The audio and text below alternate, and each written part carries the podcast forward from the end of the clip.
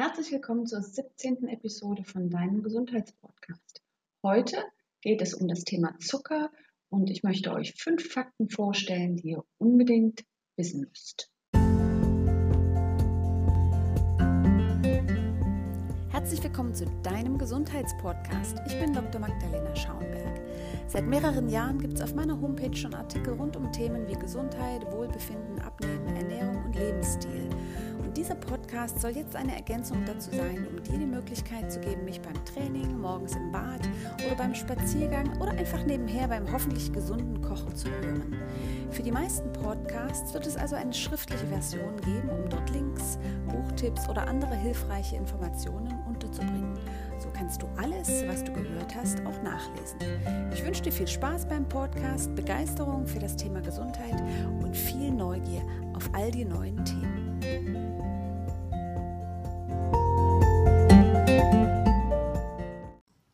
Zucker erscheint immer mehr auf dem Radar von Menschen, die gesundheitsbewusst leben möchten. Oftmals wird dabei jedoch meines Erachtens die Perspektive der vielen Kalorien einfach übermäßig betont. Das ist aber überhaupt nicht der entscheidende Aspekt, wenn es darum geht, was man zum Thema Zucker wissen sollte. Heute im Podcast wirst du fünf Dinge über Zucker lernen, die das Thema für dich vermutlich in einem neuen Licht erscheinen lassen. Was ist Zucker? Wenn wir von Zucker reden, meinen wir in der Regel unseren Tafelzucker, der aus Zuckerrüben gewonnen wird. Dieser setzt sich aus 50% Glucose und 50% Fructose zusammen. Aber es gibt auch zahlreiche weitere Zuckersorten, die sich hinter Namen wie Laktose, das wäre der Milchzucker, Saccharose, das ist der Haushaltszucker, Dextrose, das ist Traubenzucker und Maltose, das ist der Malzzucker in Bier verbergen. Insgesamt gibt es verwirrenderweise mehr als 50 verschiedene Namen für Zucker. Man muss sich schon ein bisschen mit dem Thema beschäftigen, um Zucker auf den Zutatenlisten von Produkten zu enttarnen. Während Rohrzucker, Rübenzucker oder Traubenzucker noch recht offensichtlich sind, wird es bei HFCS, das ist fruktosereicher Maissirup, Agavenektar, Fruchtsaftkonzentrat, Dattelzucker, Gerstenmalz und Melasse schon schwerer zu erkennen, was sich tatsächlich dahinter verbirgt. Natürlicher versus zugesetzter Zucker. Die wichtigste Unterscheidung für unsere Gesundheit ist jedoch die zwischen natürlichem und zugesetztem Zucker.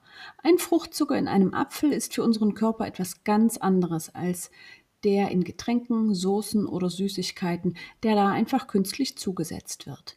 Während Zucker in Obst und Gemüse im natürlichen Verbund mit Ballaststoffen, Vitaminen und zahlreichen Pflanzennährstoffen auftaucht, ist er in industriell hergestellten Lebensmitteln nicht natürlich eingebunden und oft auch in viel größerer Menge vorhanden. Normalerweise haben wir zu jedem beliebigen Zeitpunkt nur etwa 5 Gramm Zucker gelöst in unserem Blut.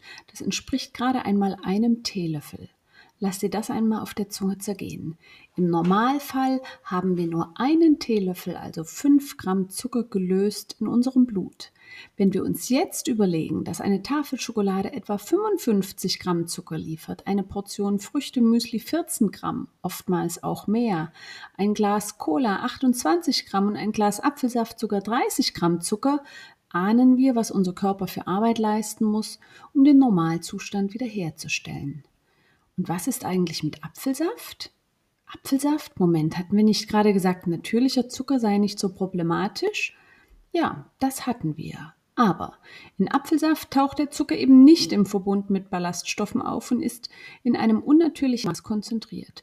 Apfelsaft kommt ja so in der Natur auch nicht vor, also ich habe ihn noch nie am Baum gesehen. Also müssen wir unsere Unterscheidung noch etwas verfeinern. Zucker in Gemüse und Obst in seiner natürlichen, unverarbeiteten Form wirkt anders als Zucker in industriell verarbeiteten Lebensmitteln. Und genau da ist die Frage nach den natürlichen Zuckerformen anzusiedeln, die ja gerne als weniger schlimm oder sogar gesund angepriesen werden. Dattelzucker, Agavensirup, Honig und so weiter. Sie mögen sicherlich zum Süßen ein bisschen besser sein als Tafelzucker, aber nicht so viel, um größeren Konsum zu rechtfertigen und zu hoffen, dass dies unserem Körper langfristig nicht schadet. Dennoch spielt natürlich für alle Zuckerformen die Menge, die wir konsumieren, eine entscheidende Rolle. Das, was wir gut vertragen können, liegt aber weit niedriger, als wir generell glauben. Kleiner Geheimtipp, ein Eisbecher sprengt dieses Maß bei weitem. In den folgenden Abschnitten erwarten dich fünf Fakten über Zucker, die dir möglicherweise bisher komplett unbekannt waren und das Thema aus einem weiteren Blickwinkel beleuchten sollen. Punkt 1. Die Kalorien sind nicht entscheidend. Wenn wir über Süßigkeiten und Zucker sprechen, wird oft das Argument genannt, dass diese Produkte viele Kalorien liefern. Das stimmt oftmals sogar, ist aber nicht entscheidend dafür, warum sie unserer Gesundheit schaden. Weitaus wichtiger ist, welche Informationen bestimmte Kalorien unserem Körper übermitteln.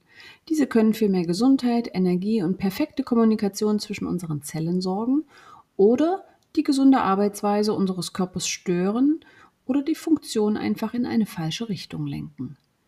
Zucker hat einerseits praktisch keine Nährstoffe, nicht zu verwechseln mit Kalorien, die ein optimales Funktionieren der Abläufe im Körper unterstützen könnten. Das heißt Vitamine, Pflanzennährstoffe oder Ballaststoffe zum Beispiel. Andererseits sorgt er beispielsweise für die Verzuckerung unserer Zellen, was deren normale Funktion beeinträchtigt. Gemessen wird das beim Arzt als A1C oder sogenannter Langzeitblutzucker. Und wir können uns das mit der Verzuckerung der Zellen ungefähr so vorstellen, dass diese Zellen eine Zuckerkruste bekommen, wie eine Creme Brûlée. Das sind diese Dessert-Varianten, die so einen geschmolzenen Zucker oben drauf haben. Und so lecker vielleicht für den einen oder anderen ein Creme Brûlée sein mag, wenn unsere Zellen so eine Zuckerkruste bekommen, dann können sie nicht mehr optimal funktionieren. Und da beginnt das Problem. Zucker bewirkt auch die Ausschüttung von viel Insulin aus unserer Bauchspeicheldrüse, das die Fetteinlagerung fördert. Ich habe einen ganzen Podcast zum Thema Insulin gemacht, da könnt ihr einfach nochmal reinhören. Ein echtes Lebensmittel wie zum Beispiel eine fette Avocado hat vielleicht die gleiche Menge an Kalorien wie ein Donut, setzt aber grundlegend andere Kaskaden an Informationen und Prozessen in Gang, versorgt uns mit Baustoffen für unsere Zellen, Mineralien und Vitaminen, die alle Prozesse im Körper brauchen, um geschmeidig abzulaufen. Fakt Nummer zwei: Zucker macht süchtig. Manchmal sagen wir so scherzhaft, ich bin süchtig nach Schokolade. In diesem Satz liegt aber leider mehr Wahrheit, als wir glauben. Zucker aktiviert unser Belohnungssystem im Gehirn genauso, wie es Drogen oder Glücksspiel tun. Nicht ohne Grund sind wir nach kohlenhydratreichen Lebensmitteln süchtig, wie beispielsweise auch Brot oder Nudeln. Diese Mehrfachzucker, also Kohlenhydrate, werden im Körper zu Einfachzuckern abgebaut, die unser Belohnungssystem anschalten. Deswegen sind wir eben nicht nach Spinat oder Äpfeln süchtig. Das Problem ist dabei nicht nur, dass wir scheinbar nicht aufhören können, Zucker zu essen oder eben auch Brot, sondern dass die Belohnungsrezeptoren immer weniger empfindlich reagieren, also abstumpfen. Wir brauchen dann, wie Drogenabhängige auch, eine größere Dosis um die erwünschte Wirkung, nämlich dieses angenehme Gefühl nach dem Konsum von zuckerhaltigen Lebensmitteln zu erreichen. Fakt Nummer 3. Wir brauchen keinen Zucker. Es gibt tatsächlich keinen lebensnotwendigen Bedarf an Zucker. Wir können ohne Zucker wunderbar überleben, denn unser Körper kann die Menge an Glucose, die unser Gehirn braucht, aus anderen Zutaten in der Leber herstellen. Das nennt sich Gluconeogenese. Dennoch muss der Körper, wenn er eine konstante Versorgung mit Zucker gewöhnt ist, erst lernen, Fette als Energiequelle zu nutzen. Wenn wir genügend Zucker im Blut haben, ist das ja nie notwendig. Und selbst wenn wir viele Fettreserven mit uns herumschleppen, heißt das deswegen nicht, dass unser Körper diese auch verbrennen kann. Wenn du jemand bist, der hangry wird, also ärgerlich oder gereizt, wenn du hungrig bist, das setzt sich zusammen aus den zwei englischen Worten angry und hungry, also ärgerlich und hungrig, ist das ein Zeichen dafür, dass dein Körper sich auf die Versorgung mit Kohlenhydraten verlässt. Bisher hat das ja offenbar auch immer funktioniert. Es gibt einen weiteren Artikel auf meiner Homepage mit Zeichen dafür, wie du herausfinden kannst, dass du vielleicht tatsächlich zuckersüchtig bist. Packungen von hochverarbeiteten und zuckrigen Frühstücksflocken oder Süßigkeiten rechnen ihre Produkte oft schön, indem sie angeben, wie wenige Prozent des angeblichen Tagesbedarfs an Zucker eine Portion nur liefert. Das ist schlichtweg falsch und wiegt den Verbraucher in falscher Sicherheit. Scheint es doch so, als wäre Zucker lebensnotwendig. Fakt Nummer 4. Zucker fördert Entzündungen. Wir hatten vorhin bereits über die Informationen gesprochen, die Nahrung unserem Körper liefert, also Instruktionen, wie er funktionieren soll. Zucker sorgt in unserem Körper für sogenannten oxidativen Stress, der Zellschäden zur Folge hat. Nicht umsonst erhöht Diabetes, eine krankhafte Störung des Zuckerstoffwechsels, unser Risiko für Alzheimer um 400 Prozent. Beeinträchtigungen kognitiver Funktion und des Gedächtnisses sind ebenfalls mit erhöhtem Zuckerkonsum in Zusammenhang zu bringen.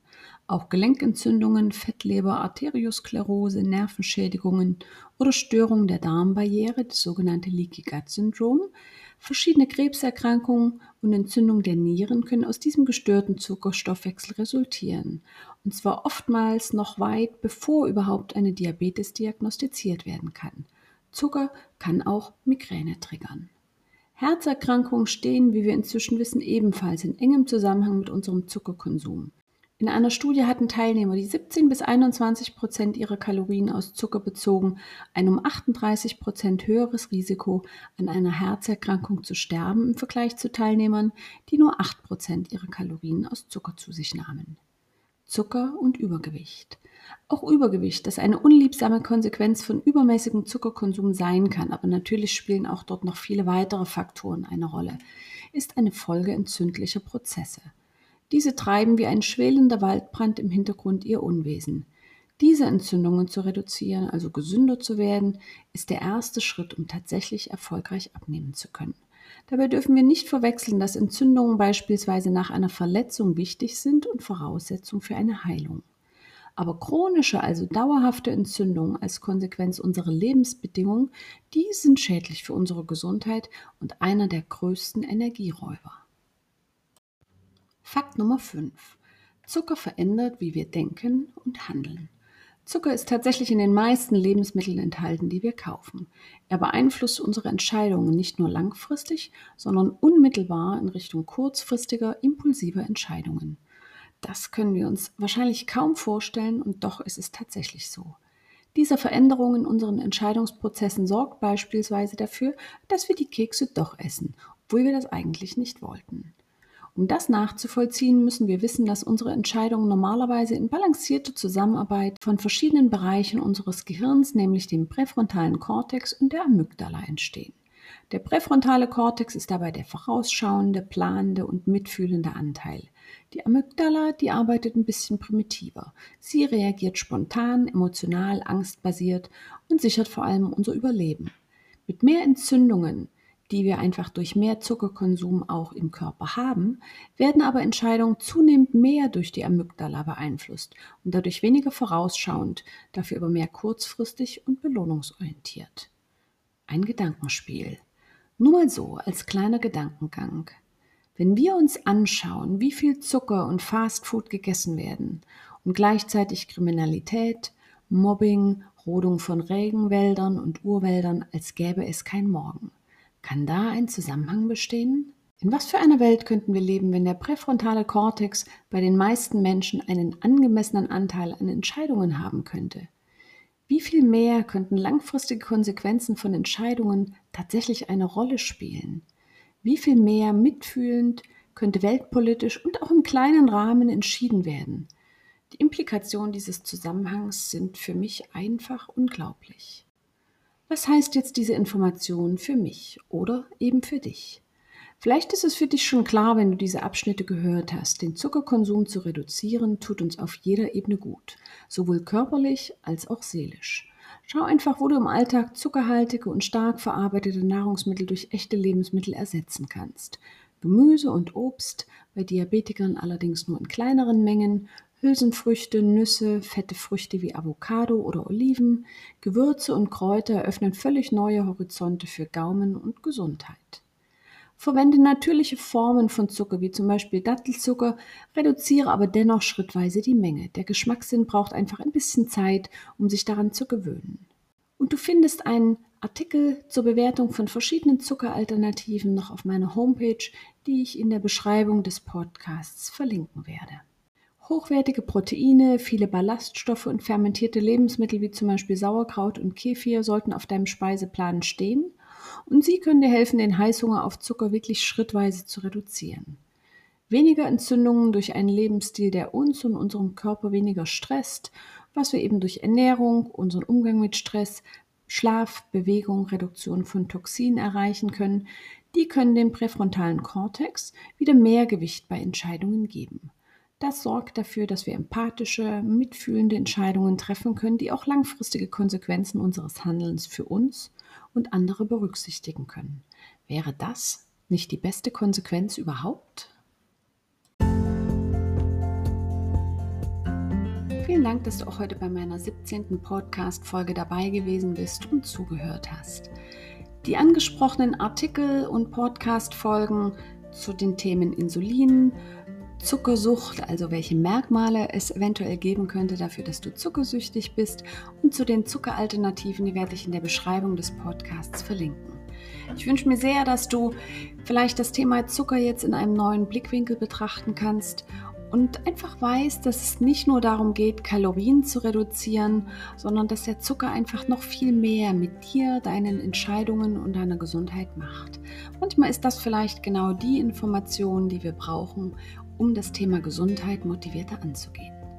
Und wenn dir dieser Podcast gut tut, wenn du die Informationen hilfreich und nützlich findest, dann teile den Podcast doch gern mit deinen Lieben, mit deinen Freunden, mit deiner Familie, damit sie auch diese Quelle der Informationen nutzen können und ihre Gesundheit etwas Gutes tun können. Ich freue mich drauf, wenn du auch beim nächsten Mal wieder dabei bist und zuhörst. Und bis dahin, bleibt gesund.